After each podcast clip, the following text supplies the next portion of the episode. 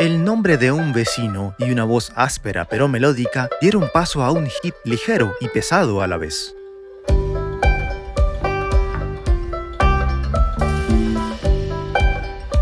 Música. Más. Más. Más. Ok, esa no. Historias. Hoy, I Try, una desgarradora confesión. Un nombre de escenario. Cantón es obviamente una ciudad en China. Tiene ese sonido familiar que para nosotros en las Américas puede relacionarse con restaurantes o negocios creados por personas de esa parte del mundo que llegaron para ofrecernos una nueva experiencia culinaria y otros tipos de facilidades a nuestro día a día. Es obvio, pero no tanto, porque hay otra cantón muy lejos de aquella en Asia, una que queda al noreste de los Estados Unidos, en el estado de Ohio donde fue fundada en 1920 la Liga Profesional de Fútbol Americano, o NFL, el Salón de la Fama del mismo deporte, y donde nació en 1967 Macy Gray, la creadora de una canción que inundó la radio y la televisión cuando apenas entrábamos por la puerta del siglo XXI. Una canción de esas que estallan de popularidad y las ponemos a sonar en todos lados, sin percatarnos que su temática es menos ligera de lo que parece cuando uno la escucha sin prestar mucha atención.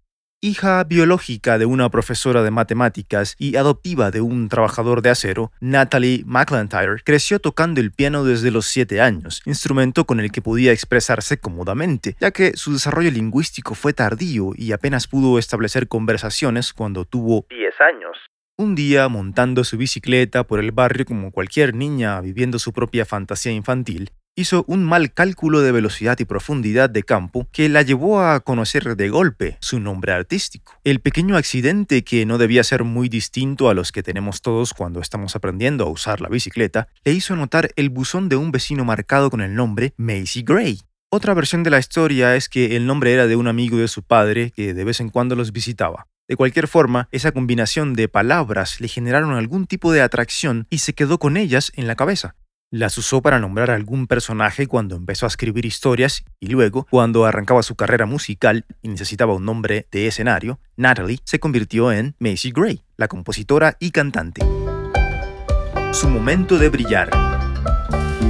La música siempre estuvo ahí, pero la educación siempre va primero y a veces incluso se interpone. Así que Macy va a la escuela, a varias de hecho, incluyendo a un internado del cual le pidieron formalmente que se retirara por su mal comportamiento. Al parecer no estaba lista para estar sola todavía, pero finalmente se gradúa y continúa estudiando. Se va a la Universidad del Sur de California y se prepara como escritora de guiones. Durante esa misma época empieza a escribir canciones, al principio junto a su novio que hacía parte de una banda de jazz, pero lo hacía solo para tener una excusa para estar juntos más tiempo. Luego se fue afianzando más con la idea de escribir canciones hasta que un día sus amigos de la banda de jazz le pidieron que cantara con ellos. Le dieron una serie de CDs como material de estudio. Los tomó y se enseñó a sí misma a cantar influenciada por artistas como Billie Holiday. El resultado fue un estilo característico de voz oxidada y melódica, con potencial para la radio, aunque ella no lo veía de esa manera y no se involucró seriamente con la música hasta más adelante. El momento llegaría cuando un día en 1985, mientras trabajaba como cajera en un restaurante, vio entrar a un tipo luciendo un estilo rockero y sospechando que debía ser músico, llegó a preguntarle precisamente eso. La respuesta fue afirmativa, y la siguiente pregunta acerca de si quería que se juntaran a trabajar en algunas canciones también fue positiva. Al día siguiente, ella y Joe solo ya estaban escribiendo canciones. Joe, además de compositor, era productor, así que las creaciones que hicieron juntos fueron grabadas en demos que luego atraerían la atención primero de los clubes de jazz en Los Ángeles, donde empezó a presentarse, y después, en 1994, de un ejecutivo de Atlantic Records, donde grabaría su primer álbum y saldría como artista al público masivo. Pero las expectativas no se alinearon con la realidad. En un giro del destino, el ejecutivo que la había contratado en Atlantic deja la compañía y Macy queda en el aire, siendo eventualmente liberada por la disquera. Entonces, decide regresar a Canton, Ohio, y convertirse en secretaria, posiblemente persiguiendo la idea de que estas cosas de la música no se estaban dando y era mejor buscar estabilidad. Tomó algo de convencimiento, pero ese mismo año, Jeff Blue, otro ejecutivo de una disquera propiedad de Sony llamada Zomba, logró persuadirla de que volviera a la música con un acuerdo de desarrollo, dentro del cual debía escribir y grabar canciones nuevas acerca de sus propias experiencias de vida. Le dio un nuevo sonido y empezó a ofrecerla a otras disqueras. En 1998, Epic Records se interesó en ella y un año después, finalmente llegaría su momento de brillar. Enamorarse en un día soleado. Con esta nueva, emocionante y mucho más sólida oportunidad de trabajar con una disquera grande, vino la vida a crear ese equilibrio que a veces se siente tan pesado. En este punto, Macy se había casado y de aquella relación habían nacido ya tres hijos. Pero el matrimonio no andaba bien y pronto lo perdería, mientras por otro lado ganaba el contrato con Epic y la inspiración para su canción más grande, titulada I Try. Durante el proceso creativo que daría paso al álbum, la idea y las emociones fuertes y recurrentes producto de su separación se infiltrarían naturalmente en sus canciones. Pero en el caso de la más exitosa de todas, I Try, confiesa muy de frente su estado emocional y al mismo tiempo, como pasa a veces con las canciones cuya música apunta a un sonido pop, el mensaje puede ser invertido por la audiencia fácilmente, sobre todo cuando no se tiene el contexto de su inspiración. En la música pop estamos acostumbrados a que las canciones de amor sobreexponen ese sentimiento para agrandar su percepción. En la vida real no mucha gente hace cosas verdaderamente locas, peligrosas o ilegales en su nombre. Morirse de amor no significa fallecer de verdad, y hacer lo que sea por él tiene también sus limitaciones marcadas por la sanidad de la mente de una persona. Cuando alguien llega o cruza los extremos, normalmente no celebramos ni apreciamos la tragedia. En las canciones sí, por eso, cuando en I Try, Macy canta acerca de ahogarse cuando quiere decir adiós, de tropezarse cuando quiere caminar, de sentir que su mundo se derrumba, de fingir que está bien con una sonrisa cuando él se va, de confesar que podría ser su posesión,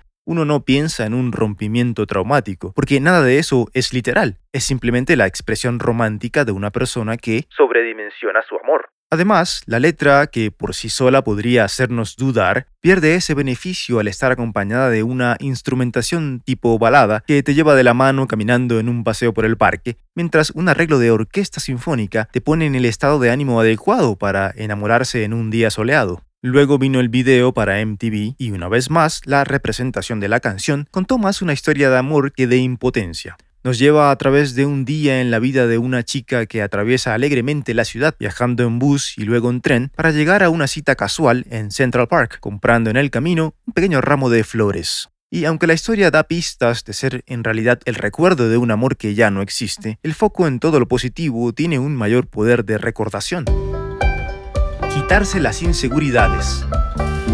Con frecuencia la canción más popular de un artista no es su favorita, y en este caso fue así. Macy no quería lanzarla como un sencillo, sino dejarla como parte del álbum, algo que la gente se encontrara al comprarlo, en vez de usarla como material promocional. Puso resistencia y se negó a lanzarla, pero en las disqueras la gente tiene otra perspectiva adicional al arte y normalmente tienen también un sentido más afinado para detectar un potencial éxito comercial. Luego vino el video con la historia romántica y también hubo oposición por parte de Macy. No le gustaba el atuendo ni cómo le habían arreglado su cabello. Nada de aquella experiencia le gustó en realidad, pero decidió en contra de su propia personalidad seguir la corriente y aceptar las instrucciones que le daban. Era la primera vez que hacía algo así y quiso dejarse llevar. Resultó que, en términos comerciales, Macy estaba doblemente equivocada. Tanto la canción como el video se convirtieron en hits le trajo un Grammy a Mejor Cantante Pop, un premio MTV a Mejor Artista Nuevo y por supuesto la popularidad desenfrenada que se disparó en todo el mundo.